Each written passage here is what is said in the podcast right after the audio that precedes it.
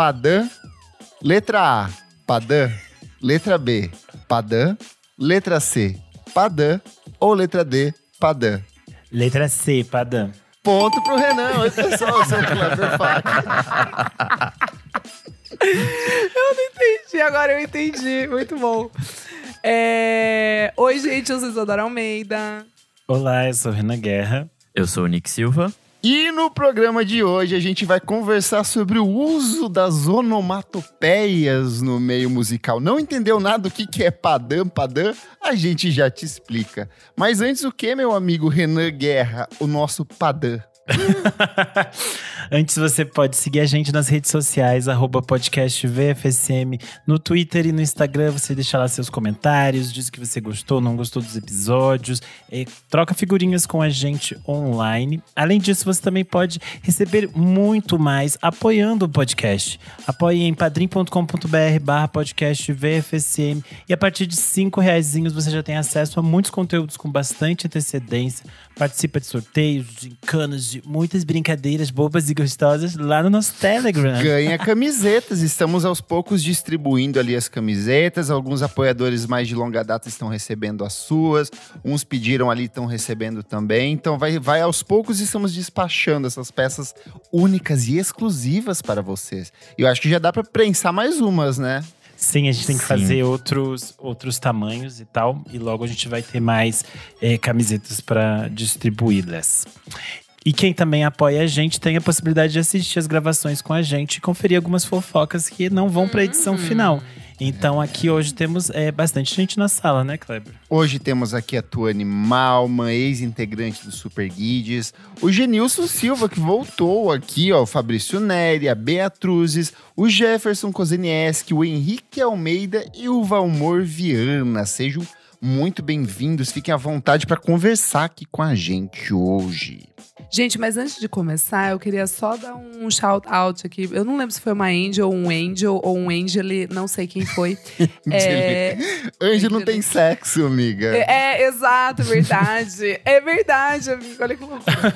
Mas eu amei que alguém comentou que o nosso podcast são duas gay, uma garota viado e um emo. Exatamente. Melhor definição do podcast. Amei. Falando nessa, nessas definições, eu encontrei ouvintes da gente até na, na parada LGBTQIA+, de São Paulo. Para, que me pararam para. no meio da muvuca pra Parou. falar que eu vi a gente. Ah, então, não. Um abraço especial para todos e todas que eu encontrei nesse ah, feriadão das, das é LGBTs. É sério isso? É sério, eu fiquei passado Renan. também, porque era, porque era a muvuca, já era assim, então, já tinha virado é a consolação, assim, que já é a hora assim, que Deus abandonou a mão dos LGBTs ali, depois que virou a consolação. Sim. É tipo assim, rei. Solta a mão, solta a mão. E dia tá. desses que eu fui no mercado fazer compra, deu volto pra Não. casa, alguém me marcando no Twitter assim. Sentei pra tomar café na padaria e vi o Kleber indo no mercado fazer compra. Gente, gente acabou. A fama, Ai, a fama chegou. A fama chegou. Bem que minha mãe fala pra eu andar mais bem arrumada no dia a dia. Nossa senhora, tristeza, chinelão. E eu todo de candango, é bem Tudo isso. Eu tava é, com aquelas bem... camisas manchadas, furadas. Camisa manchada, credo, que horror. Tá bom então, é isso. Vamos falar sobre música, meus amigos? Vamos. Bora. Em maio deste ano, a cantora e compositora australiana Kylie Minogue, que tem KY no próprio nome, anunciou a chegada do 16º trabalho de estúdio da carreira, o Tension.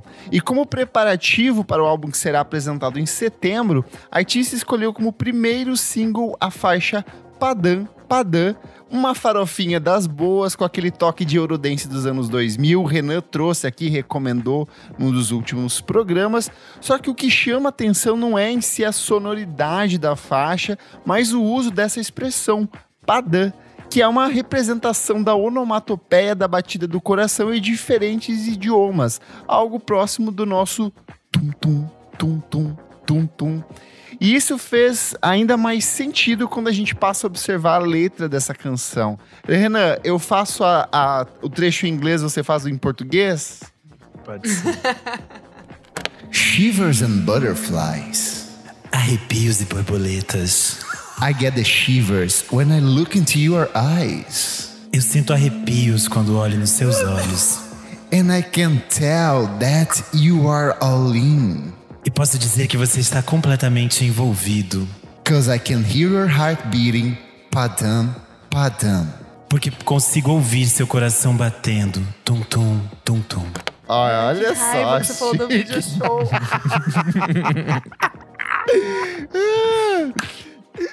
E embora pouco comum no Brasil, a expressão padã ela é bastante usada em canções espalhadas por todo o continente europeu é, e diversos outros países que usam a língua inglesa também. E de fato, a primeira vez que o termo foi empregado em uma canção foi no ano de 1951, numa faixa chamada Padã, Padã, que foi lançada por ninguém menos do que Edith Piaf no álbum Encore Parisiense. E na letra da canção, a Piaf reflete sobre a obsessão de uma melodia que a persegue, nesse caso, o som das batidas do próprio coração, cantando sobre o desejo incontrolável de fazer música, porém criando pequenas metáforas sobre essa força avassaladora de um novo amor. E o mais curioso é que tanto na letra da Kylie Minogue quanto na canção da Piaf, esse padã, mais do que um elemento melódico, ele é utilizado como um componente rítmico, orientando muito do desenvolvimento da faixa uma abordagem que emula justamente as batidas desse coração. Vamos fazer o em francês agora aqui, Renanzinho? Você vai fazer a parte francesa? Eu vou fazer em francês. Vai lá, francesa. Música do Ratatouille de fundo, Nick. padam, padam, padam. Tum, tum, tum, tum, tum, tum. Meu Deus do Elle arrive en courant derrière moi. Ela chega correndo atrás de mim. Padam, padam, padam. Tum, tum, tum, tum, tum, tum. Il me fait les coupes de souvenir toi. E me apanha com aquele, você se lembra? Padam, padam, padam. Tum, tum, tum, tum, tum, tum. Boa. Eu acho interessante que nessa da, da Piaf, é, a, a- o padã ele acaba meio sendo uma, uma espécie de.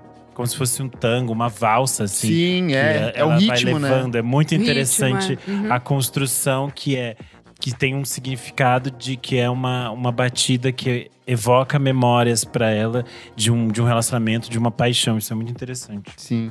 Nossa, eu. Eu tenho que falar que originalmente, quando eu ouvi o Padam Padam da Kylie Minogue, eu achei que era tipo Padê Padê ou algo assim. É, eu outra também, gays. Eu ia, me, eu ia me expor aqui também, mas é. Uhum. Essa é Ia divertida. fazer sucesso na Zig de qualquer forma. qualquer De Mas- qualquer É, forma. Talvez até Exato. mais. Então, eu acho, falando do. Antes da gente entrar em outras. Em outras. Bati meu cartãozinho, padê, padê. Sereia minha Ai, Deus. padê, padê. Que horror, essa- Kleber! Sereia, carreirinha, tchuru. Chega!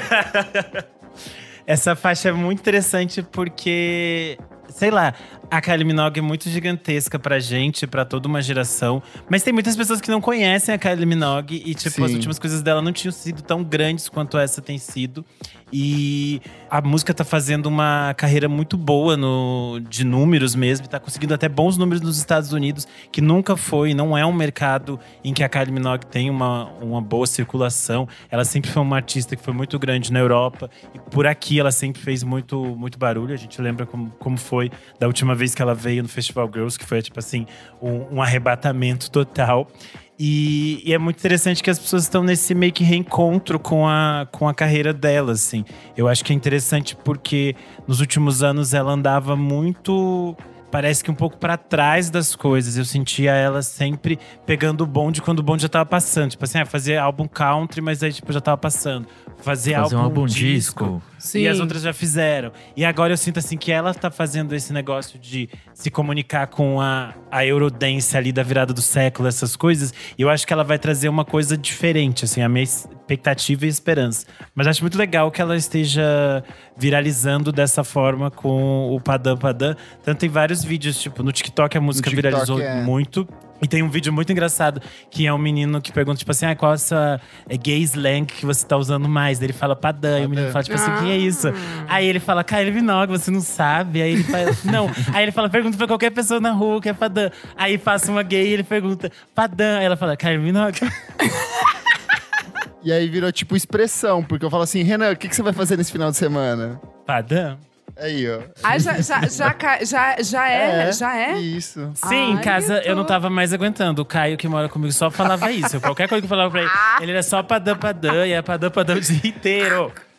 Mas o que, que é padã, padã, tum-tum? Isso, gente, são onomatopeias. E caso você tenha faltado às aulas de português no ensino fundamental, o dicionário define como onomatopeia a formação de uma palavra pela reprodução tanto quanto possível do som natural ou o ruído a ela relacionado. São palavras, então, que pretendem imitar certos tipos de som, como atim, miau, pum.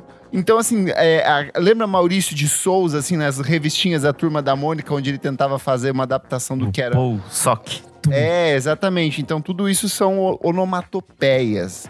Só que cada língua tem a sua particularidade e cada região do planeta uma diferente interpretação cultural dessa realidade.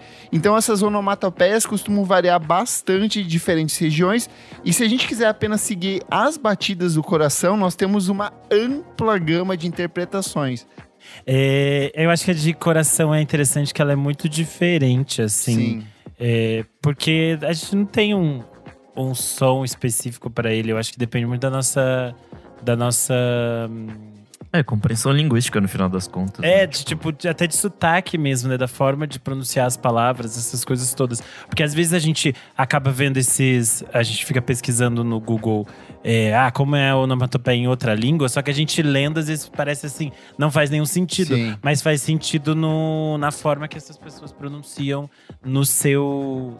No seu, na sua linguagem mãe, né? Acho isso interessante. Só abrindo um parênteses, tipo, as pessoas espirram de forma diferente em vários cantos do Sim. mundo. Tipo, atim, achu, várias coisas assim. Então, É tipo, que nem o barulho dos animais também, né? De cachorro, galinha, é tudo Sim. muito diferente. Eu, quando eu espirro, eu faço Michael Jackson. No final, eu faço. "Ati!"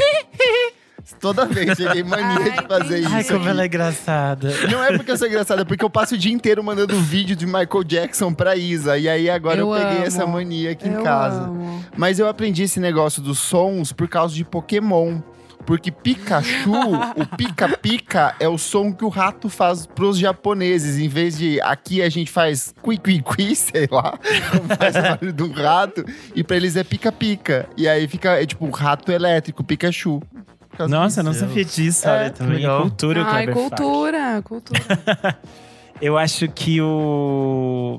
As, as expressões de, de coração, elas são muito presentes na nossa, na nossa música brasileira. E um exemplo clássico que a gente pode é, usar e que talvez seja uma das mais conhecidas por todo mundo é a música Bate Coração, da Elba Ramalho. Que ela fala… Tum, Oi, tum, bate coração. bate coração. Ah, eu E é- amo essa. E é muito interessante, porque é um uso que a gente lembra diretamente dela, assim, quando, quando pensa nesse tum-tum, nesse específico. E é curioso que a, a Elba Ramalho tem esses, esses sucessos muito populares, assim, que fica na nossa cabeça. Então a gente pensa em tum-tum, acho que essa é, é a principal faixa que aparece para todo mundo. Mas a gente pode pensar também em tum-tum-tum do Jackson do Pandeiro. Essa é excelente. No tempo que eu era só, eu não tinha amor nenhum. Meu coração batia mansinho, tum, tum, tum. E aí depois ela, quando ele se apaixona, assim que ele vai para o segundo estrofe, ele fala: depois veio você e o meu amor número um, e meu coração pôs-se a bater, tum, tum, tum, tum, tum, tum. É muito interessante ritmia, como... assim, acelerou. É bonito isso. A arritmia cardíaca. Você tem que É procurar uma- um cardiologista. Cardiologista. Eu acho interessante como ela, é- ela é usada para nessa construção do, do ritmo da canção e, da- e do sentimento, né? Eu acho que a, a onomatopeia por si só, ela dentro da música ela tem algumas uma, uma utilidade para essa essa formação do ritmo e tudo mais. Mas acho muito mais interessante quando ela se ela se mistura em uma outra Uns coisa ali versos. dentro. É, que é tipo o caso dessa do Jackson Pandeiro, mesmo que a gente falou da Edith Piaf, assim, que ela tem é, transformações dentro da música. Acho que isso é muito interessante. A gente é, falou dessas expressões, dessas onomatopeias em português, mas é interessante a gente pensar numa que se popularizou aqui na música brasileira, mas que vem do italiano, que é o Turo Turo. É, que vem, nasce de uma música do Francesco Boccia, lançada é, em 2001, e que tem uma, uma interpretação bastante particular dessa mesma sonoridade que a gente entende pro coração, mas com o sotaque italiano. Tudo, tudo. E é. E é muito curioso porque a música, essa, essa onomatopeia não era uma onomatopeia que existia eh, em português, mas se tornou muito comum depois que a, essa música foi adaptada para nossa língua pelo Sandy Júnior. E ah, a música, quando você passa Turo Turo, virou tipo assim, um clássico atemporal. Vai assim. lá, Isadora. Esse Ai, turo, gente. turo, turo. Essa eu nunca gostei, dentro. sabia? Mentira, eu amo. Você não Ai, gosta? amigo, jura por Deus? Ai, eu acho meio cafona. Ah, eu amo porque ela vai é tendo… cafona, eu acho. Que a Cada ideia é etapa ela cafona. vai ficando mais intensa, sabe? Da letra, eu sou apaixonado por essa. Eu gosto muito. eu Já acho não saio com os amigos, sabe assim? Nossa senhora. Encontrei. Ah, é bem dramão adolescente, né? Ah, Tipo, eu amo. É um dos Ai, maiores mas, não- mas eu não deles gosto do Turo hoje. Turo. Eu, eu não gosto da onom- Dá onomatopeia, Turo onomatopeia. Turo. É, é Turo Turo, é. Mas aqui no Brasil virou churo churo. Lembra que as pessoas não cantavam tudo? É, verdade. Churo churo. Esse churo churo aqui dentro. Colocavam um Ai, que isso. Quase um essa? da, da Pérola. Eu acho, eu acho bonitinho é o único Turo, porque parece turu uma que eu coisa meio infantil, assim, dá uma coisa meio romântica. Sim, é meio bobinho. Então, daí por isso que eu não gosto, não, porque a Sandy já tava gatíssima, emancipada. É, ela já tava uma cavalona. Sabe, uma cavalona e aí cantando turuturu. Ah, vai se fuder, né? Dá licença. Mas quando você aqui. ama Isa, você é uma criança, o coração bate. Uma eterna criança, né? Exato. Nós estamos gravando esse, esse episódio, gente, no dia dos namorados. É disso. Importante. Tava pensando todas eh, solteiras, né? As quatro grupo. solteiras aqui, ó. As quatro É tias solteironas nesse dia dos namorados. Por isso que a gente tá gravando. Mulher viado e um emo aqui, ó. Renan, você já Por isso que a gente namorou? tá gravando. Olha lá, vem ele de novo. chega, Clever, chega, chega, chega, basta, muda, Brasil. Muda Brasil. Ai, vamos seguir. A gente tava falando de batidas do coração, e a gente pode pensar nelas eh, pelo mundo. E aí a gente tem na língua inglesa o, o tum-tum vira com tump, tump, T-H-U. T-H-U-M-P, para soletrar pra vocês entenderem, já que a minha pronúncia não é tão parecida com o, o inglês, tão bom? E a gente tem uma faixa bastante conhecida que é da Jewel, que se chama Tump Tump, e que eu acho que na pronúncia deles fica mais parecido, mas eu prefiro o nosso Tum Tum também. Problema dos americanos. E tem o Japão também, né? Isso, no Nossa, Japão. esse pra mim é o que, assim, não faz sentido. No É Japão, que o não Tum faz por Tum causa da vira Doki língua, Doki. né? É, do, Sim. é, É, Doki sim. Doki. É, Doki Doki Doki. Doki. Doki Doki. Doki.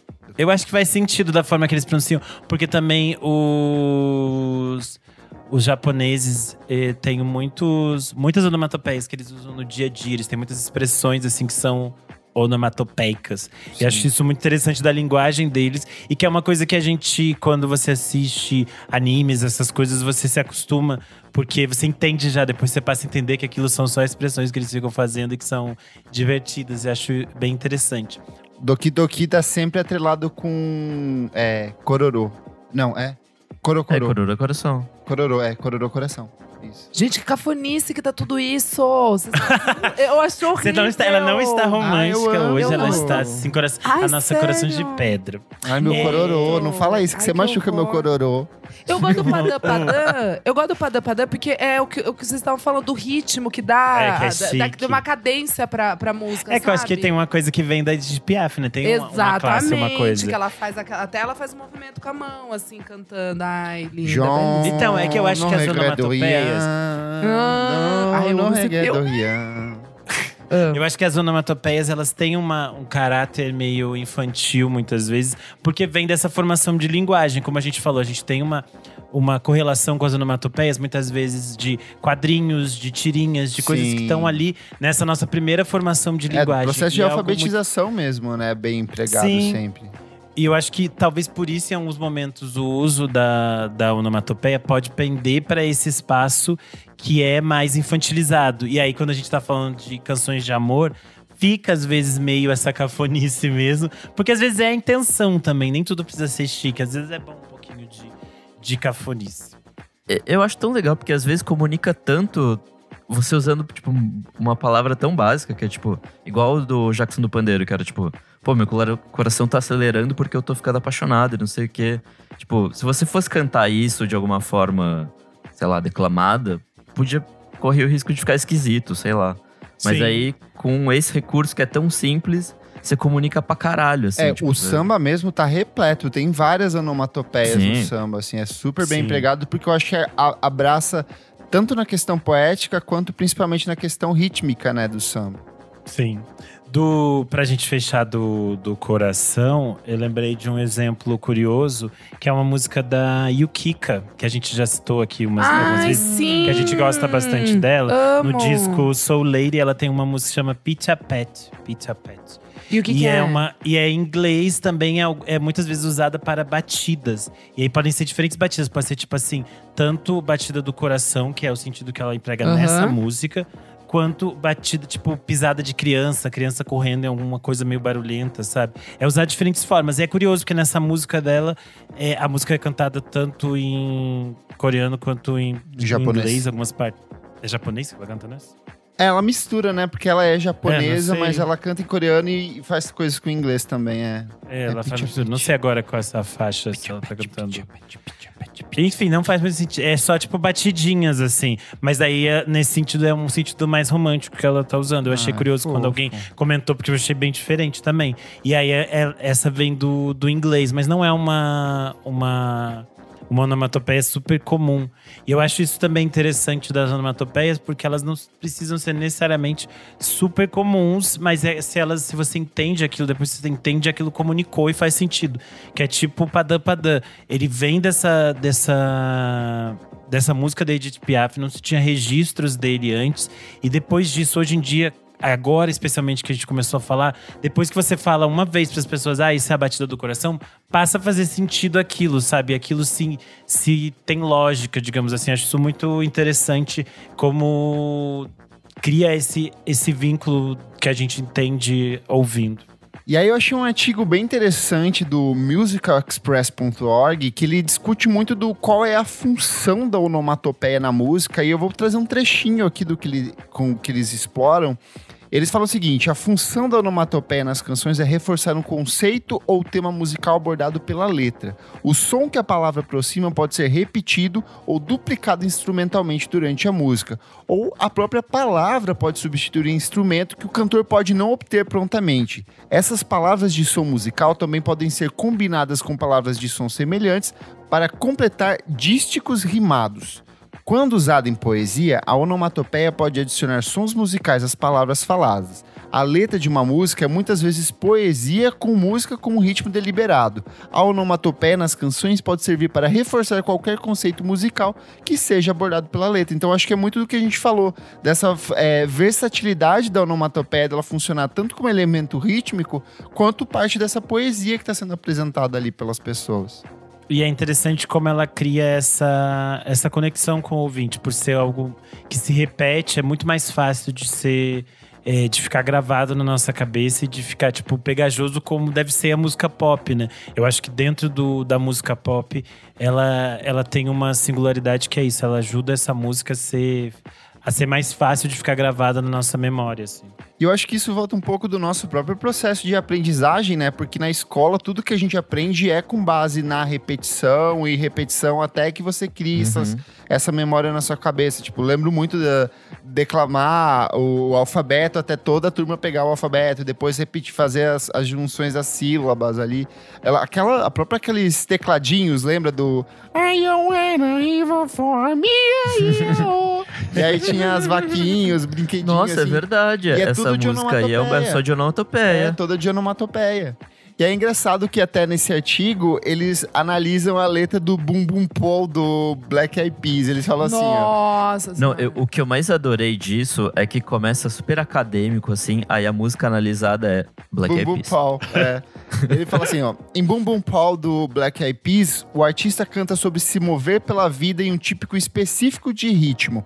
É descrito como uma sobrecarga de baixo na linha 8, que pertence a uma versão futurística do rock na linha 9. A artista situa a reinvenção dessa nova música numa era mais próxima de 3008, na linha 19, e diz que é o som de um Future Flow na linha 10. O tema geral da música é a batida futurística, Boom Boom Boom, que também é o título em destaque e é reforçado pelo som rítmico de um bumbo que é tocado em unissono com o cantor. Então, o tempo inteiro, a bateria eletrônica ali da música está diretamente relacionada aos versos dela. Então, assim, faz todo esse sentido de por que, que a música é muito pegajosa, porque a estrutura dela é toda feita para grudar na cabeça e meio que ditar esse ritmo da faixa também. É, e acho que principalmente no, no refrão dessa música fica muito acompanhado, tipo, a bateria e o baixo, tipo, tipo super acompanhando, assim. E aí, vamos vamos para as músicas. A gente separou aqui algumas composições que a gente gosta bastante. Eu tentei amarrar por vários segmentos. Por exemplo, tem categoria animal, tem categoria objeto, tem categoria sons do cotidiano, assim. E eu vou começar puxando aqui o que talvez seja a minha favorita dessa lista, que é Rap das Armas. Para, para, para, para, para, claque, bom.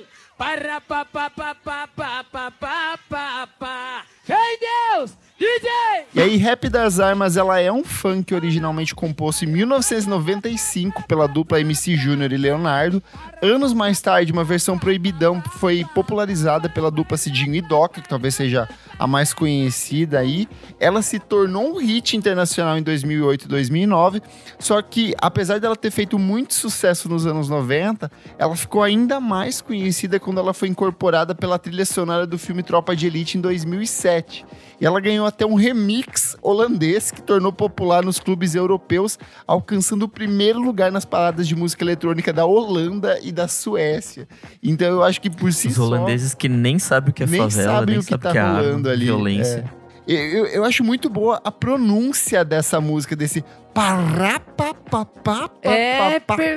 a vontade, bum, né? É a muito boa, a intenção ali é muito a boa. A intenção né? ali é muito é. boa. Tem que falar que aí eles ainda recarregam a arma, né? Que esse claque boom é tipo ah, o som é, do... é o de recarregar, é verdade. É. Meu Deus! Exato, amigo. É a par... Eu tô falando, o claque, boom é a parte.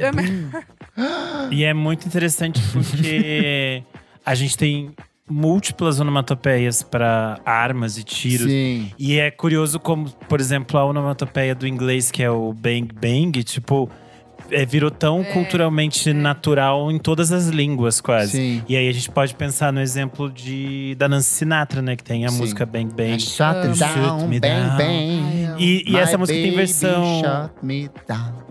Tem versão em várias línguas e ela funciona tão bem na voz de outras cantoras em várias línguas também. E é uma faixa excelente. É muito interessante como Bang Bang virou tipo um, uma onomatopeia usual em vários lugares. Tanto que no Brasil a gente até chamava filme de faroeste de filme bang, de Bang Bang. Bang. É verdade. Perfeito. É, é verdade. Cara, é... Ah, é verdade aqui, ó. O Genilson Silva falou. Pablo Vittar também. É verdade. Bem. Mas eu acho engraçado que o, o aqui eles usam o pará, papapá, mas eu acho que a expressão mais popular para tiro é pou pou, não é? Não seria aqui a Pau, onomatopeia? pau, alguma coisa nesse sentido também? Eu acho que é pou, pou, É pou, que o pou, pou eu pou, acho que é mais tipo, tipo soco, soquinhos, não, É é? soquinho, Pra mim era uma né? onomatopeia É, eu lembro mais de soco. soco. É. É, Não sei. Enfim. É, tá bom, então tá bom, legal. Vamos seguir, que senão a gente vai ficar violência. aqui. É, chega de, chega de violência. Análises Gente, linguísticas. Eu vou puxar um que acho que é o meu favorito dos últimos anos, que eu amei, que Kleber Fati trouxe aqui. Que é a nossa princesa Charlie XX com Vroom Vroom. Let's ride. Gente, Tum, tum, tum. Cara, assim, icônico. Ah, e outra coisa, nessa semana que a gente tá gravando, rolou um bafafá na internet, porque a Laura Snapes, que é uma jornalista super famosa, crítica de música, ela fez o, a hum, resenha desse álbum pra Pitchfork e deu 4,5 na época. E aí agora, a Laura Snapes, ela deu uma entrevista falando que ela, tipo, se arrepende absurdamente de ter dado essa, essa nota. E a Charlie Ó, por isso que eu Fala, sou tipo- muito vanguarda. Tem que acompanhar o site Música Instantânea, porque lá em Exatamente. 2006 Deu oito. Quanto você deu? Oito? nota 8 pra esse disco aqui, ó. Sabia, sua cara Esse da EP é oito pra muito esse bom. É álbum. muito bom Ah, esse pé eu te vanguarda, conheço, gente. te conheço, te conheço, Kleber. Enfim, daí ela falou aqui, né, tipo... Gente, vou contar pra vocês que quando o Vroom Vroom saiu e eu tirei quatro, recebi um quatro, né? Todo mundo fala que, tipo, ai, nossa, eu nem ligo, mas isso é mentira. Então, obrigada, Laura, por você dizer isso. E eu é, aprecio muito, né, você ter falado isso. E é muito bom, porque a Laura, ela fala, tipo, a Charlie tava à frente Deixou- do tempo dela é, me e me comendo deixou aqui poeira. comendo poeira. Isso. Literalmente, né, gata? Acelerou ali. E eu acho brilhante, porque a, hum, o jeito que a Charlie também traz, tipo, tecnologia, sei lá, ins- eh, instrumentos, automóveis, coisas, tipo, pra música dela, eu acho muito, muito interessante, assim, o jeito como ela mistura, até na capa, né, que ela tem muito essa coisa com carro. Rosalia Sim. motoqueira? Sim. Talvez Charlie ado- a- adora dar uma carona, não sei. Mas, ó, Enfim. tem uma música brasileira que ela é toda onomatopeica com sons de carro, que eu até coloquei aqui, que é Não Pare na Pista, do Raul Seixas, que ele fala assim... Não pare não na pista, é muito cedo pra você se acostumar. Amor, não desista, se você para, o carro pode te pegar. Bibi, fonfon, neném, que ele pega os sons das buzinas, sabe? Ah, Nossa. É, eu não fui na aula do Raulzão, tá ligado? Mas Também não assim, não, não fui, não vou. Mas. mas tô ligado, tô ligado. Nessa também tem o Calhambeck Bibi. Verdade, verdade. Tem a do. Tem a do. Do Hey Boy, dos Mutantes, que também tem. Que eles, o- ele vai passear de carro na Augusta e eles ficam fazendo uns barulhos, que é como se ele estivesse andando na rua. Acho bem interessante também desse universo de carros. Mas acho que a Esse gente. universo Velozes e Furiosos. Isso. A gente falou dessa, dessa correlação de onomatopeia com essa primeira formação né, infantil. Acho legal a gente puxar um clássico que se transformou um clássico para as crianças também, que é o Pato do João Gilberto, que está no repertório de O Amor, o Sorriso e a Flor. E ela, ela foi regravada milhões de vezes e é muito interessante o uso do barulhinho do pato, do quen, quen, quen, quen. Eu acho uma, uma, um uso muito fofo, assim. E era uma faixa que o meu sobrinho sempre pedia pra reouvir. Quando eu tava forçando ele a ouvir as coisas de criança de can- cantor de MPB. E é muito engraçado porque quem ouve acha, ah, é uma cantiga infantil. Sim, ela é, só que a graça do João Gilberto nessa música é justamente a forma como ele brinca com a métrica da canção, assim, pra tanto trabalhar a estrutura do violão quanto a letra ali desse quen, quen, quen. Então faz total sentido ele regravar essa música.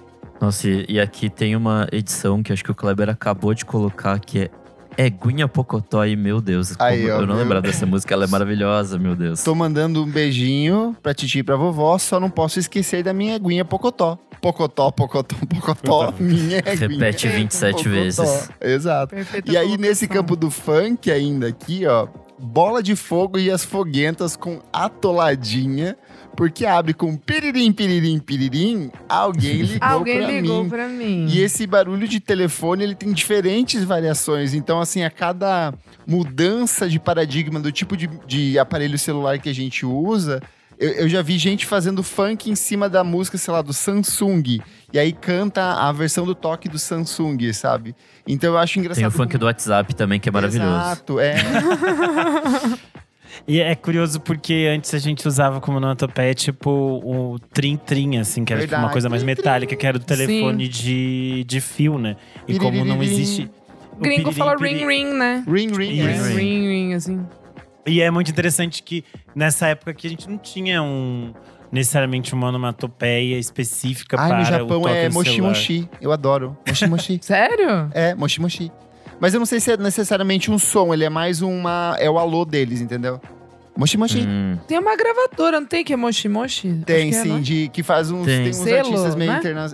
é, japoneses. Tem aquele. Ai, como é que era? o nome? É umas galera alternativa dos anos 2000. Alter, ali. né? É. Nossa, é engraçado do Ring Ring que virou tipo os ringtones, né? Se a gente for parar É. pra pensar. Ring Ring. E a gente tem um episódio sobre ringtones. Exato. você quiser. Tudo. Hum, eu amei o, o Procure aí, volta um pouquinho sem esse episódio.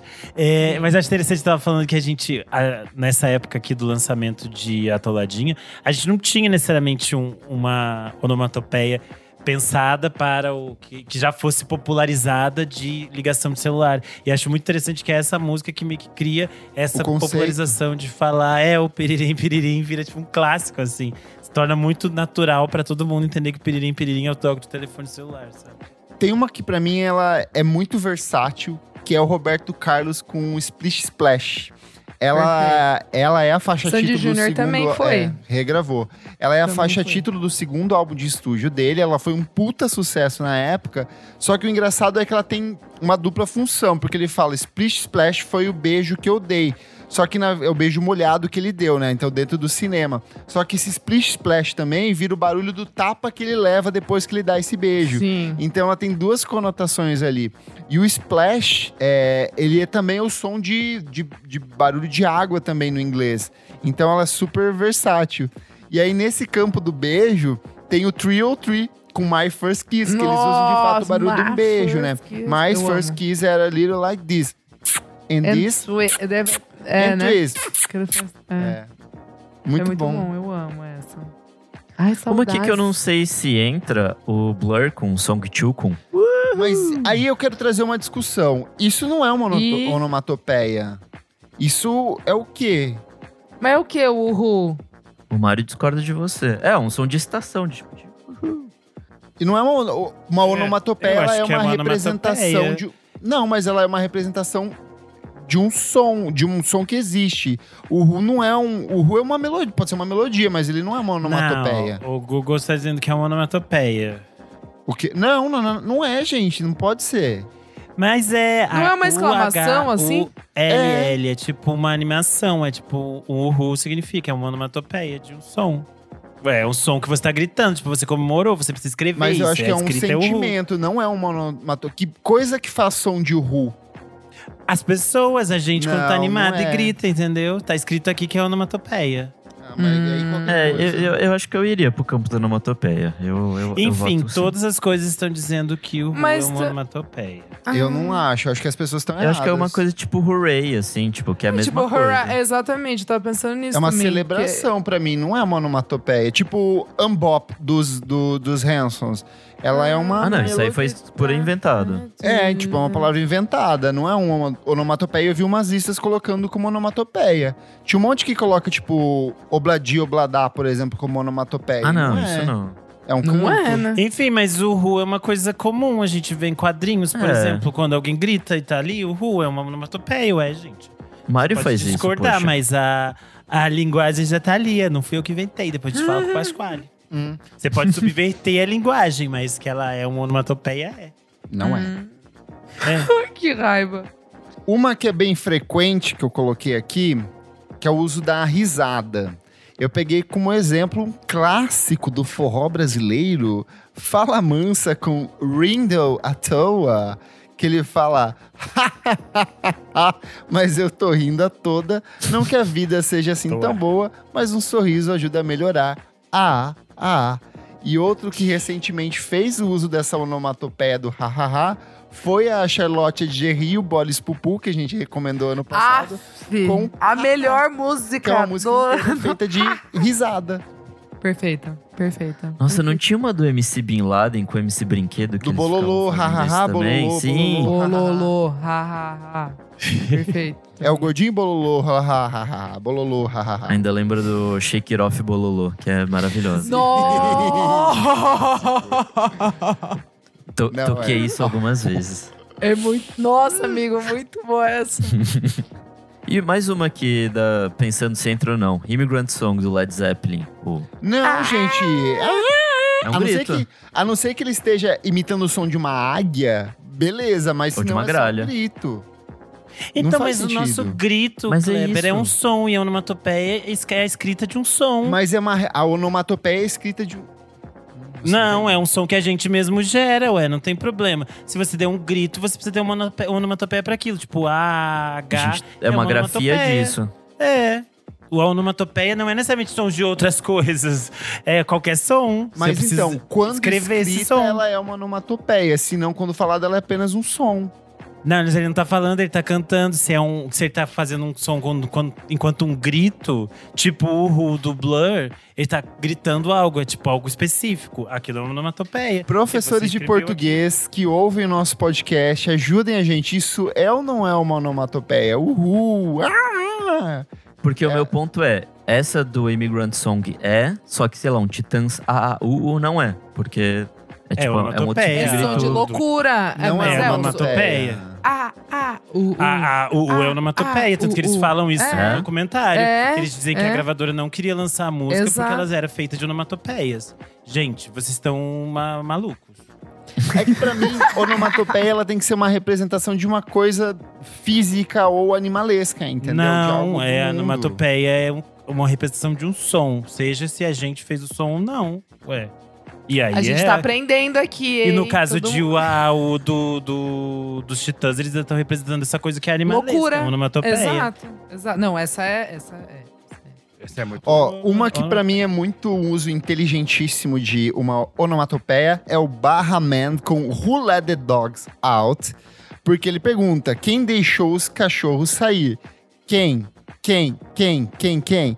Só que esse who no inglês, ele funciona como se fosse um latido de um cachorro. Então, who let the dogs out? Who? Who? Who? Who? Who? Só que o, o inglês também tem o woof, que é o som que tecnicamente é a onomatopeia dos cachorros também por lá, né? E ainda que é a nesse campo. onomatopeia usada no Scruff para as gays. É verdade! Nossa. Uf, uf. Uma versão portuguesa disso podia ser Quem deixou os patos saírem, quen, quen, quen. Não, mas tem a versão Enfim, do, do Só as cachorras. Uh, uh, uh, uh, uh, uh, as uh, uh. preparadas. Mas nesse campo. Eu do- acho interessante que esse U aí das cachorras suas preparadas é tipo, um- me dá a sensação de um cachorro, tipo assim, um bulldog, um cachorro mais parrudinho, entendeu? Não Sim, um poodle fazendo não esse U. Eu acho interessante. É, eu acho interessante. acho que tem também essas diferenças. Você sente ali, entendeu? Que é um cachorro daquele que é parrudinho, que tem os pezinhos assim pra frente. Ainda nesse campo do universo animalesco, em inglês a palavra rugido se, se escreve como roar. Ela se escreve roar e ela é interpretada sonoramente como roar.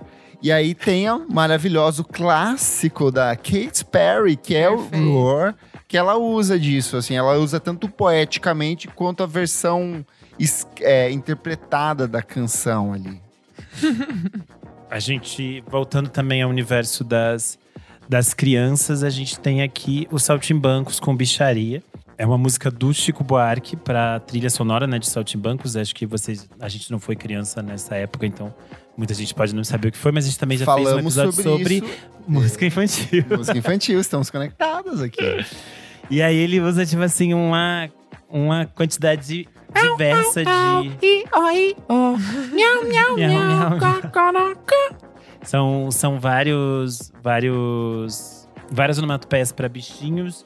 E acho que isso também é interessante, porque é aquilo que a gente falou, né? Os bichos variam muito de país para país. Até o, pró o próprio cocorocó, às vezes a gente vê como Sim. cocoricó. Então varia muito de É, região, cocodirudu, alguma coisa assim. Ah, tipo, é nada a ver isso aí. diferente. Isso aí eles estavam bem malucos. Nossa, em inglês, né? É, Bem cocodiro, é cocodirudu. É bizarro, assim. Eu sei, mas é muito melhor. É, Júlio Nagaita bicharada no vocal, cantando. Fazendo cocoricó. rock rural. Cocoricó. E o. Cucurucucu Paloma, do Caetano Aí, ó, Veloso. essa é verdade, é um clássico essa. O Cucurucucu Paloma é uma música mexicana de um can- Sim. compositor chamado Tomás Mendes, de 1954. Ela foi gravada por uma caralhada de gente, é, tipo Uhum. Julio Iglesias, Joan Baez, Luiz Miguel e a gravação do, do Caetano Veloso. E ela faz é como se fosse o barulho dessa de uma pomba assim, como se fosse uma pomba. É tipo isso. E aí eu acho muito interessante porque essa música aparece em um. Vamos falar assim. Meu a fumar crack. Ai, Deus. É, é, uma, é uma música que aparece em muitos filmes gays. Eu não sei a explicação pra isso. não- era isso que eu, que eu, eu É desven- porque de, gay dá muito vez. cucurucucu. Ele aparece em filmes. em Mas será filmes que não é porque maravilhosos, tem. né? Então, mas será que não é porque ele canta no filme do Almodóvar? Almodóvar. E vira- Então, mas e o filme. Não, mas o filme do Almodóvar Depois? é depois. Porque ele Ah. canta. A música toca primeiro em Felizes Juntos, do Wong Kar Wai. E o Wong Kar Wai não tinha pedido autorização. O que Ih. aconteceu? O Wong Kar Wai ouviu o disco do Caetano, que tinha sido lançado no mercado internacional. Tá. E ele precisava eh, mandar o filme pra Cannes, porque ele tinha medo que o filme fosse proibido no, no, em Taiwan, por ser um filme de temática homossexual. E ele mandou direto o filme pra Cannes e falou: depois eu peço autorização. E aí Berro. o Almodóvar já tinha dito pro Caetano: eu vou usar essa música no próximo filme. Só que aí eles viram em Cannes o filme do Wong Kar Wai, o Caetano ficou bravo, tipo assim, ah, ele nem pediu minha autorização. Depois ele se entendeu que o Wong Kar Wai ficou ótimo, ele vai, que lindo, o Kar Wai, É, sempre o é nosso isso. pai, sempre maravilhoso.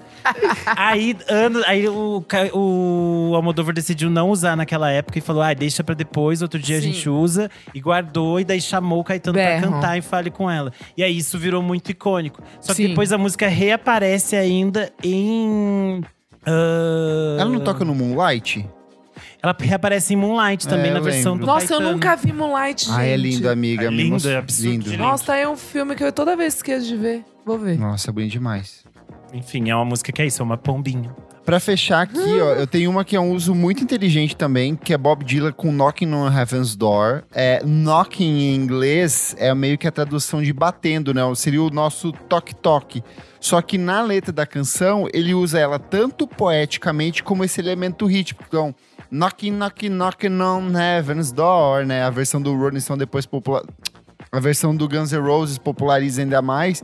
E quando o Zé Ramalho foi fazer aquele disco dele de versões para as músicas do Bob Dylan, é, ele traduziu de um jeito que eu acho que funciona, que ele fala assim: bate, bate, bate na porta Bati do na céu. porta de dentro. Ah, é Do na porta, céu, na, do na céu. porta É do do céu. céu. É, nossa E senhora. eu acho essa música linda e tem uma versão belíssima do Anthony The Johnsons, vale ouvir. Ah, é verdade. Eu quero trazer uma, uma, uma última coisinha aqui, ó. Tem uma lista de onomatopeias que eu queria entender se são de fato os onomatopeias. Por exemplo, nananana é uma onomatopeia? Hum, Por exemplo, Não, Kaiser Chiefs, a música? Nananana. Nananana. Ah, na, na, é. Não, acho Mas que eu não tipo, sei, talvez acho que se fosse no sentido tipo de não, assim, tipo de alguma negativa, talvez sim. Poderia ser, mas como é só um elemento rítmico ali dentro, eu não sei. Acho que talvez não. É, aí acho que é tipo assim, que nem as coisas todas do, do Derundê lá da MPB, que fica repetindo o som. É verdade. Não sei, é Exatamente. e foi ali complexo seria o quê? caso. Nós vamos Esse caso. Eu tenho um outro aqui, ó. Eu tenho um Como é que outro. vai ser? Puxado. Na taxa do capital inicial, ele fala: pneus de carro cantam churu, Churu, churu, churu, churu. é. Então ele tá falando que o som do pneu de carro é churu, É. churu, É churu, churu. churu. Difícil, Dinho. Como que um pneu de carro faz churu-churu? Ah, quando ele tá meio careca e queima. Eu ouço como um pneu de carro, eu entendo. Churo, O de- churo? o de- Não, é Churu, chuchu. Ou quando fura, quando fica tipo. Eu pode entendi. também. Olha, Eu acho que o importante Eu sempre da linguagem é a comunicação. Se ela me comunica e eu entendo, estamos bem. E eu entendi o Jim. Linda. Não, entendi Eu sou também, formada em Marcos Banhos, sem preconceito linguístico aqui. Nossa, que Renan. Outro aqui, ó. O Ei Jude com na, na, na, na, na, na. É, acho que entra na mesma coisa. Mesma coisa, né? Enfim, pra mim tá repetindo um ritmo. Eu classificaria sempre como onomatopeia. Mas daí, vamos ter que ter a, a- a- o disclaimer do Pasquale nos dizendo. Eu tenho raiva porque a primeira vez que eu ouvi Ei Jude foi a versão em português, numa rádio. E aí eu, toda vez que começo a cantar, eu canto primeiro a versão em português do que a versão em inglês. Quem canta a versão em Ei. português? Cara, é um cantor genérico desde os anos 80. Ei, Jude, não fique assim. Sim. Ah, eu lembro dessa música, deixa eu A ver. vida Da- ainda é bela. Nossa, Kleber. Kiko Zambianchi. Isso aí, ó, viu? Falei que era É do anos 80. Kiko Zambianchi. Um cantor aleatório dos anos 80. Não, é, não, Just não é- Kiko Zambianchi. Just, just Kiko.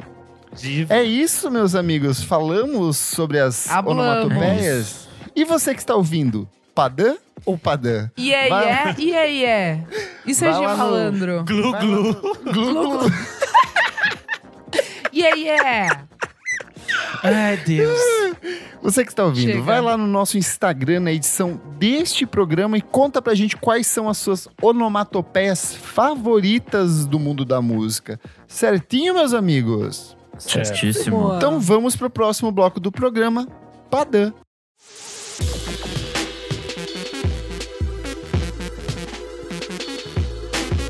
Gente, começando o nosso segundo bloco. Não paro de ouvir. Nick, o que, que é esse bloco? Nesse bloco a gente dá dicas de coisas recentes que a gente não para de ouvir. Ah, o que, que você traz? Bom, algumas coisinhas ficaram represadas da semana passada que a gente não participou. Que vocês estavam silenciadas. A gente tava, Silenciadas. Tem nem que falar agora, não. É a heterofobia aqui rolando. É, mas enfim, é, Yusuf Dias e Tom Misch voltaram com sua parceria. É, essa música vai estar no primeiro disco solo do Yusuf Dias e chama é, Rust. Enfim, divertidíssima, veio com um clipe bonitaço em animação, gostei muito. E esse, o, o primeiro disco solo do, do Yusuf Dias, chama Black Classical Music e vai ser lançado em- muito em breve. É muito boa essa música, gostei bastante. Minha segunda dica é a Annie Archives, que veio com dois remixes Ai, bem legais. Tudo. É Off With Your Head e Little Things. A primeira é, um, Ela. é uma versão em jungle pra Heads Will Roll, do Yeah Ficou tudo. Divertidíssima. Absurdo. E a segunda é uma versão pra Little Things da George Smith. Também, Também nessa coisa jungle. meio meio reggae, meio meio jungle, enfim, muito bom. Próxima dica é Chai com Para Pará. Elas estão produzindo, Para, né, mais um para, disco para. que vai ser lançado no dia 22 de setembro Não, vi esse. E vai ser Bem auto-intitulado. É, e aí, Para Pará, pelo que eu entendi, é uma dança que assolou as, as danceterias do Japão nos anos 90. Que era uma coisa dessa meio Eurodance, tipo, mas era similar a isso, mas o que tava rolando lá no, no Japão. É tipo um né? pompeiro. Isso, era um negócio bem. E aí elas, elas lançaram um clipe pra essa música e elas meio que dançam alguma coisa parecida com isso, assim, nesse clima bem TV japonesa nos 90, que era igual aquele clipe anterior que elas tinham lançado. E eu tô, eu tô gostando dessa nova cara das Chai. Elas estão menos é, aventureiras, assim, acho que tá mais conciso o que elas estão fazendo, mais J-pop, assim, mas tá, tá divertido. Próxima dica é o Wood, com. Eles lançaram duas músicas essa semana. Between the Past e White Winter Melody. A primeira é sensacional, a segunda, não. É, e aí, essas, essas duas vão fazer parte do próximo disco deles, que chama Perennial, que vai ser lançado no dia 15 de setembro. Woods, pra quem não conhece, é uma banda de folk, alt folk, sei lá, que já tá aí há um tempão e tem coisas muito legais. É, mais uma diquinha é a Faye Webster com But Not Kiss. Ai, Nossa, eu amo muito essa mulher e ela voltou depois de dois anos, sem muitas novidades, né? Ela lançou um, um EPzinho depois daquele disco de 2021, mas Que eram recomendamos aqui. basicamente versões, né? Versões Sim. mais, enfim, intimistas da, do, da- do I Know I'm Funny, haha.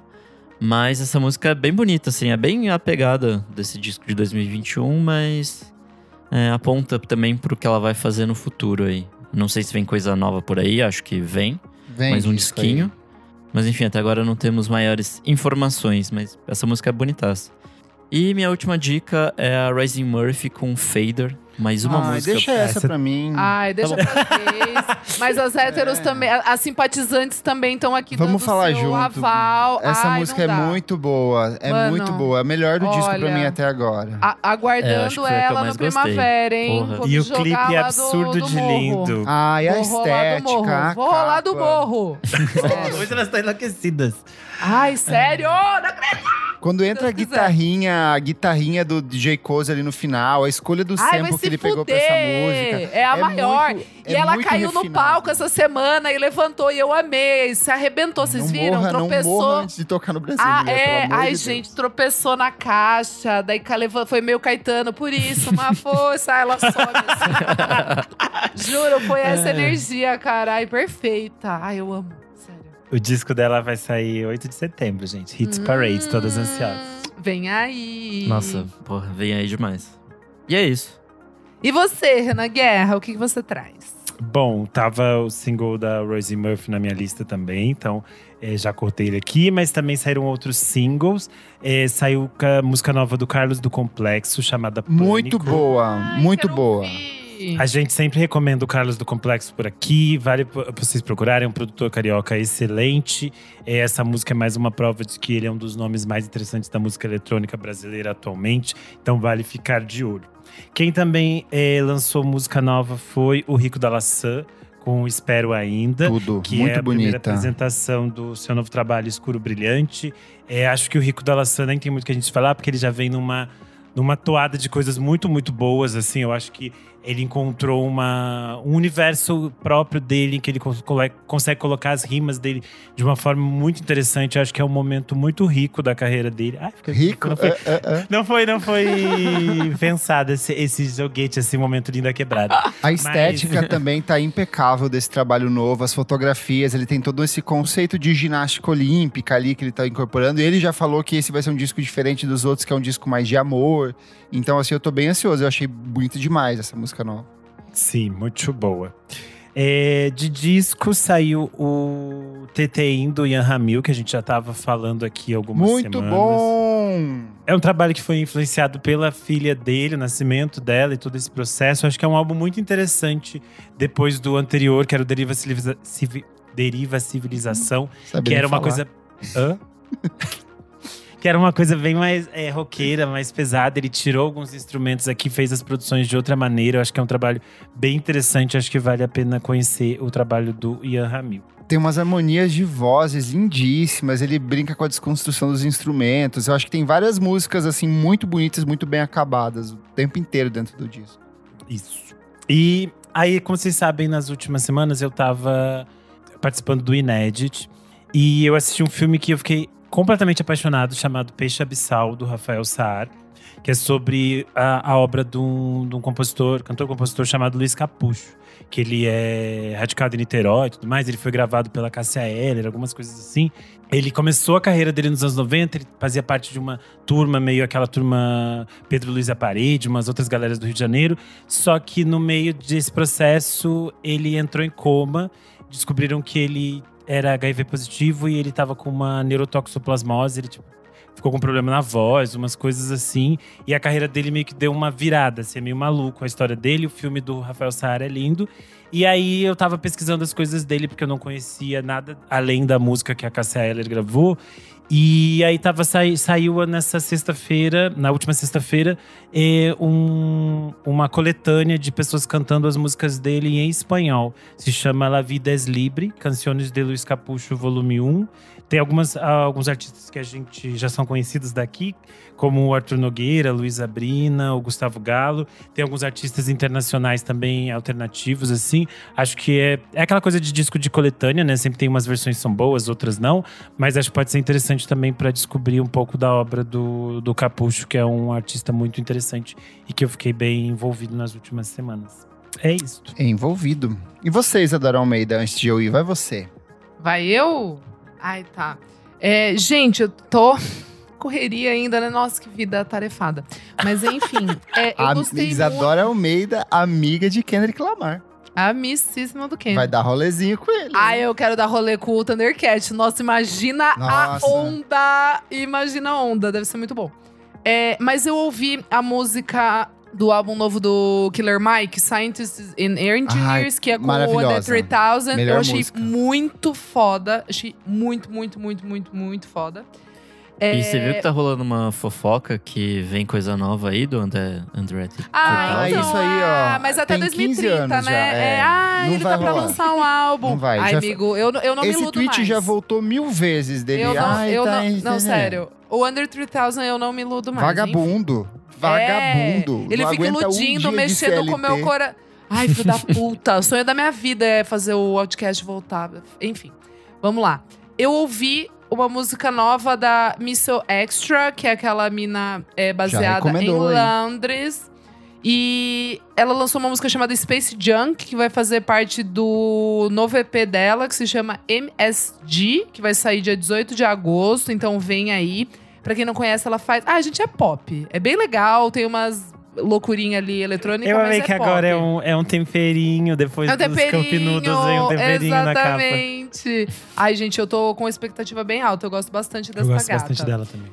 Ah, que mais? Ah, eu já falei da Peggy Goo, gostei. Eu não tinha ouvido Ah, Ah, ainda. eu e o Renan né? comentamos. É, né? Vocês falaram. Muito Tá. boa. Na, É. na- na, na. Outra que eu gostei, que eu não tinha ouvido ainda, é Menino Nick, não sei se você foi também, não lembro. Mas é. hum, eu ouvi algumas músicas do álbum novo do Squid, ou Eu Monolith. não embarquei. Eu gostei. Ah, eu disco. gostei. Eu, Eu fui achei que eu go- descuidado. Eu acho que eu gostei mais do que as outras coisas, sabia? Sim. Eu embarquei mais nessa. E uma que chama The Blades. É a que eu- Sim, acho que eu, muito que eu boa, mais já tinha sido Muito lançado, boa, muito né? boa. Já, Eu que já tinha vindo gostei antes. de uma que tava lá pro final.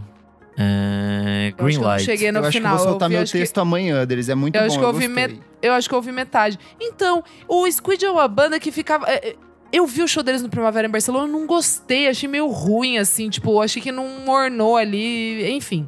Não, eu gosto É. pra caramba, mas. Então, Esse, eu, esse eu- último disco eles tentaram mudar. No começo eu tinha achado os singles interessantes.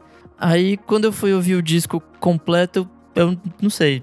Pelo menos eu, ouvi uma vez hoje, eu não entrei na é. pira, assim. Tipo, não. eu não, eu não terminei de ouvir, tá? Eu vou terminar de ouvir. Mas essa música eu gostei bastante, The Blades. Eu achei que eles deram uma mudada, assim, tipo. Greenlight é gostei. muito boa também, vale a pena. Re- respiraram, respiraram de uma maneira inteligente. É, que mais, gente? Acho que é isso. Não tô conseguindo ouvir muita música. Olha que tristeza, que tristeza. É isso. Você não está, mas eu estou e estou cheio de É. recommendations.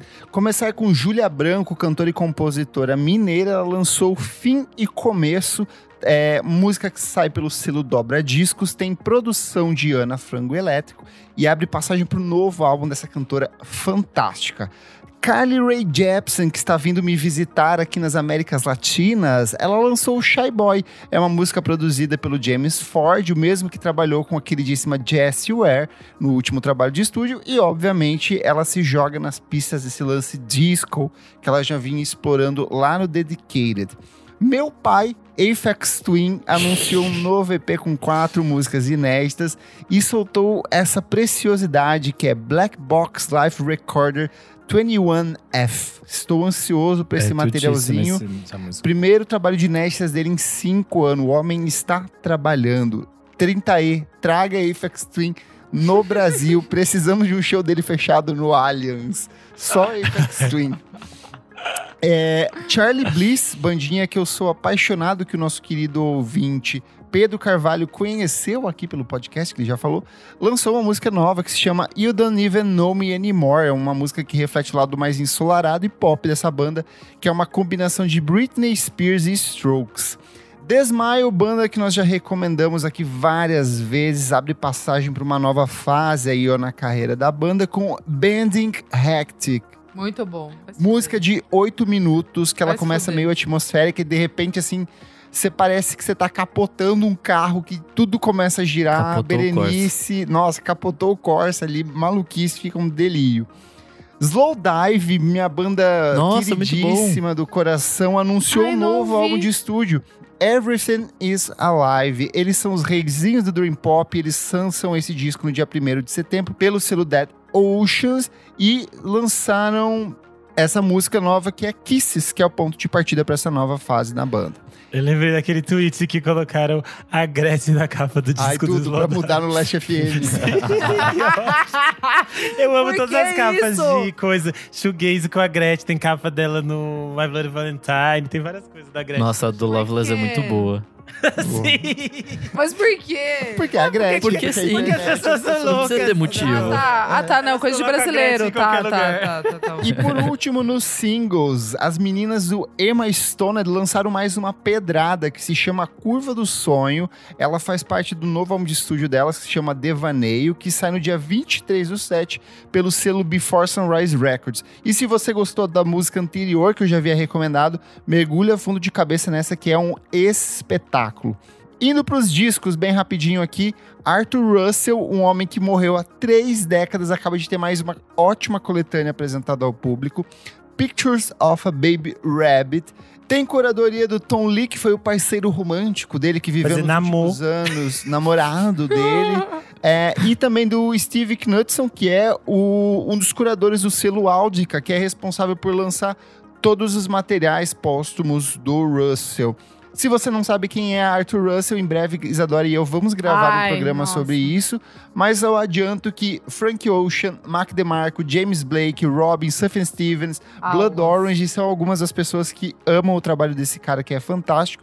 E pra fechar, Luê, cantora e compositora paraense que eu já recomendei aqui várias vezes, lançou esse EP que se chama o 091, que é com o código de área da região de Belém, porque ele é toda uma homenagem aos ritmos, à cultura e aos estilos da música produzida no norte do país. Ouve aí que está excelente. Vamos pro próximo bloco, meus amigos.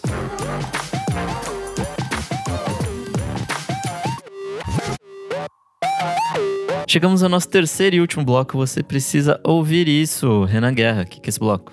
Neste bloco a gente dá dicas atemporais de conceitos, o que quisermos. Pô, e qual filme você traz pra gente essa semana? Ou documentário? Então, eu fiquei assistindo muito filme no, no Inédit, mas é, a maioria deles ainda não tá disponível para as pessoas verem. Então, acho meio chato ficar indicando aqui. As pessoas vão poder assistir esse filme 15 anos depois. Então, os textos sobre tudo que eu vi no Inédit tá salvo lá no, no Screen Aniel. Fiz uma cobertura bem legal. Eu assisti um monte de filme legal. O Inédit é sempre muito legal. Mas eu vou indicar aqui dois livros que eu terminei de ler. Olha, ela sabe ler! É letrada. É, eu terminei de ler o segundo livro na semana passada e eu fiquei ainda muito impactado, são os livros sobre a vida do Bill Clegg, que ele é um é, agente literário, escritor dos Estados Unidos. Ele foi viciado em crack durante alguns anos e aí ele fez um primeiro livro que se chama Retrato de um Viciado quando Jovem e o segundo livro chama 90 Dias. Eu já tinha lido Retrato de um Viciado quando Jovem há um tempo atrás e eu tinha ficado assim muito descaralhado e eu pensei, ah, o segundo livro, 90 Dias, vai ser mais tranquilo. Só que aí o segundo livro é mais devastador ainda, porque no Retrato de um Viciado quando Jovem ele conta um pouco de todo o processo dele de como a droga vai destruindo a vida dele, assim, como ele vai entrando nos buracos muito pesados. Ele é, um, ele é um homem gay, ele foi casado com o Ira Sachs, aquele diretor de cinema. O Ira, inclusive, transformou essa experiência que eles tiveram em um filme, que é aquele Deixa as Luzes Acesas. É um filme ótimo também. E aí é muito interessante porque o segundo livro, 90 Dias, ele é muito mais barra pesada, porque daí ele mostra que quando ele tá sóbrio, ele tem consciência de todas as coisas que ele perdeu nesse meio do caminho, tipo amigos, família, é, a carreira, e aí é a barra é pesadíssima. Mas são dois livros ótimos porque ele não não é tipo assim aquela forçação de barra de ex-usuário de droga que vira crente, nada disso. É um livro bem é, é tipo um relato realmente da vida dele, assim. É impactante porque é, é, sincero, assim. Saiu no Brasil, os dois livros foram lançados no Brasil pela Companhia das Letras. Então vale a pena conferir. É uma leitura bem é simples, assim, é bem fácil de ler. São livros curtos e bem interessante. É isso.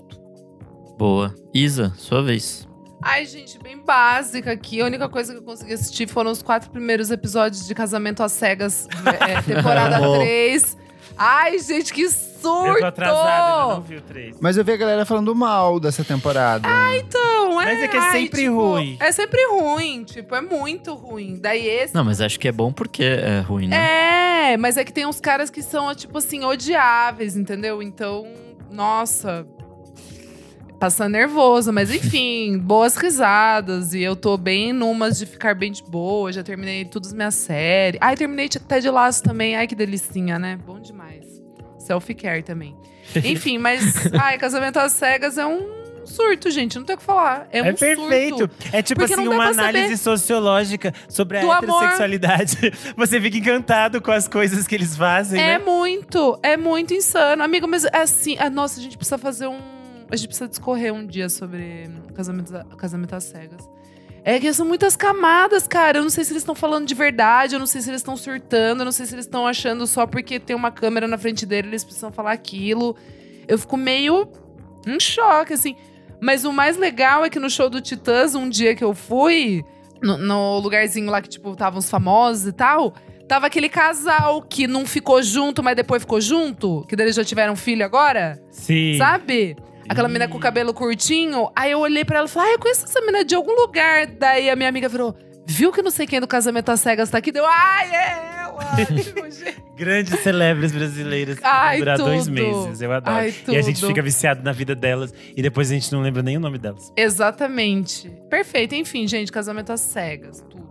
Boa. Kleber, sua vez. Diferente do Renan Guerra, eu vou recomendar documentário do Enedit sim. Foda-se, vão correr atrás, criem vergonha na cara. Porque eu saí maravilhado com a Future History of the Elephant Six Recording Company. Cara, que documentário legal. Só Eu fui- gente louca, hein? Assisti metade e dormi, amigo. Nossa, amiga. Só maluco, só É mu- cogumelo. eu nunca tinha, eu não tinha essa noção de que eles eram tão loucos assim, porque a gente Nossa, consumia mano. pela música, né? E ali a galera é atentada, tem uns que ficaram deformadito depois Nossa, de velho, com tudo lesão maluquito. cerebral amigo, tudo ali. maluquito. Tudo o cara, maluquito. o, o, o, cara lá do Olivia Tremor. Ah, Olivia Tremor Control, mó bom. Isso. Isso. O- um dos caras ali tá lesadex, ele tá bem com probleminha Ah, mas é que ali. é, são várias coisas que impactam, né? Não só as drogas, mas a outra, a perda que conta no Sim, a filme. perda Ele fica emocional bem impactado também, ali. é, a tanto que gente ele fala percebe. que fica um tempo perdido. Mas em resumo, o documentário conta a história desse selo norte-americano que surgiu no começo dos anos 90 ali, de uma galera que fazia música lo-fi com uma pegada altamente dadaísta, performática, é, vivendo à base de drogas em casas abandonadas no interior dos Estados Unidos, mas que acaba se transformando em um fenômeno, começa a ser copiado por uma infinidade de outros artistas, e a maior delas, que é o Neutral Milk Hotel, ela alcança o auge e o líder fala assim, simplesmente não quero mais seguir com isso, não faz mais sentido e meio que finaliza assim. Então, tem toda uma movimentação, é muito bonito, o final assim é bem emocionante do reencontro deles assim. Tem o site do documentário onde você pode acompanhar onde ele está sendo exibido. E eu acredito que dentro de muito em breve já vai ser posto à venda para você assistir online. Então recomendo É muito. muito bonito. É bem bonito, assim. E, por último, a minha participação no Braincast. Eu fui lá gravar o B9, a nova Ai! era dos festivais. Pô, tava Já nas vieram minhas me- dicas. Já vieram me falar, ai, seu amigo do podcast estava no Braincast. Ai, que chique. Eu falei, É. é, gata, vai brincando. Eu defendi o, defendi o Mita, Isadora, pra você ver. Você falou que a gente só Lindo. fala mal. Eu falei, olha, fui lá, defendi vários pontos. Levei, Eu não falo nada, eu Levei informações, levei muito conteúdo. Então, ouça aí o Reaproveitou Braincast. todas as pautas que você já fez aqui. Exatamente, eu peguei um monte de pauta que eu Ai, tinha ali e certíssimo. fui, só fui Trabalha a semana inteira, acorda Carlos- 4 horas da Carlos Merigo- manhã. o Carlos Merigo falava, Ai. nossa, muito bom, muito profundo. Assim, a Iago e a, e, a, e a Bia batendo palma e eu era só relendo as pautas que a gente já fez aqui. É isso. E você, Nick Silva, o que, que você traz? É, eu tenho que dizer que esse, esse episódio do Braincast estava na, na minha listinha aqui de coisas pra pra recomendar. A gente já trouxe a Bia pra cá, temos que trazer o Iago também. Ele falando sobre divas pop, acho que deve ser alguma coisa muito divertida, então vamos Não, trazer você ele acha um- que o gay sempre tem que ser divertido. É, aí, ó. É, deu fecho aqui. Vai gay não um pode mês. falar sobre outra Um coisa. Tem que falar sobre diva pop ser divertida. Ah, já quis roubar- que eu conheço ele já do quis roubar- Ele, ele, Nossa, o Nick mano, ficando tímido. A gente tá zoando, Nick. Poxa, desculpa. O gay do gay ser divertido mesmo. A gente diverte, não é natural da gente. Desculpa, isso não foi muito. Não foi muito simpatizante da minha Não parte. foi muito desculpa. Pride Month. É. E minha segunda dica é uma hum, sériezinha nova em desenho é, que chama Unicorn Warriors Eternal, da HBO ah, Max. eu quero muito ver. Tá na minha É lista. do Genji Tartakovsky. Criador do Laboratório de Dexter e Samurai Samurai, Jack. Jack. Ai, ama. Ai, Samurai Jack. E daquele desenho também do Clone Wars, o primeiro que passava Ah, lá sim, na, sim. na Cartoon Network há No muito tempo intervalo atrás. do. Mas enfim, é uma coisa meio maluca, assim, é meio guerreiros medievais, só que teletransportados pra uma coisa meio Inglaterra vitoriana, meio steampunk. É uma loucuragem toda, assim, tem umas coisas de viagem no tempo, de reencarnação, enfim, é, é- é muito louco, mas é super divertido, assim, é, é super essa, essa vibe do, do Genji, assim, de ser divertidinho e ao mesmo tempo ter, ter umas coisas mais profundas escondidas ali no, no fundinho. É, enfim, é bem, bem divertido, assim, acho que vale a pena. E é isso. Comentários referentes à última edição do nosso podcast, A Música Brasileira Sai do Armário, em que contamos com a presença da maravilhosa Brenda Vidal e da belíssima Viridiana. Comentário do Catatal, a gente perguntou qual foi o artista brasileiro que apresentou você ao universo LGBTQIA+, e ele falou o seguinte, Roberta Close, sou assim, faltou mencionar esse ícone dos anos 89 no programa. Aí, ó. 89.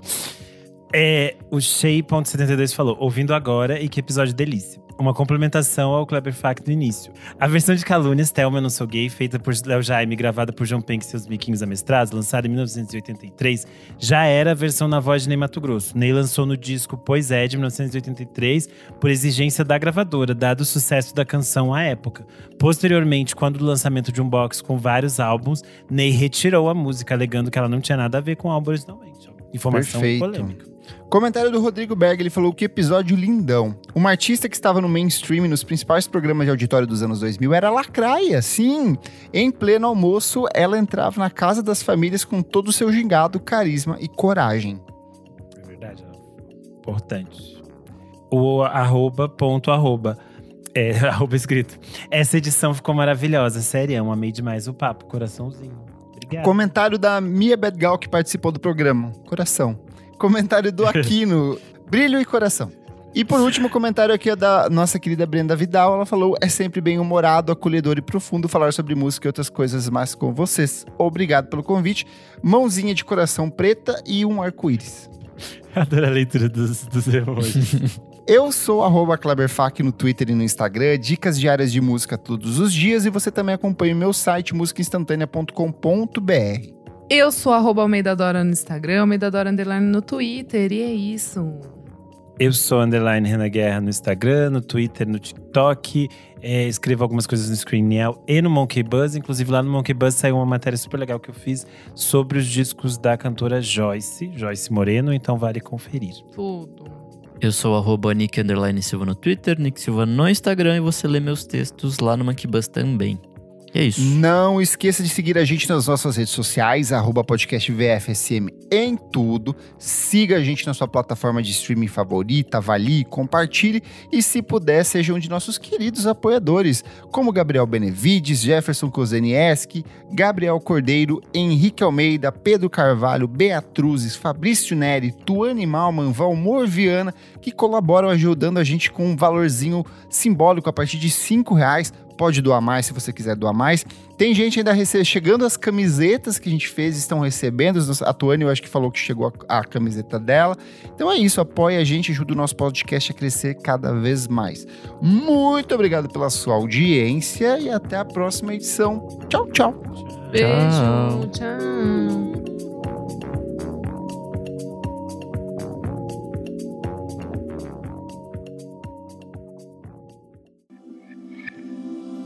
Esse podcast foi editado por Nick Silva.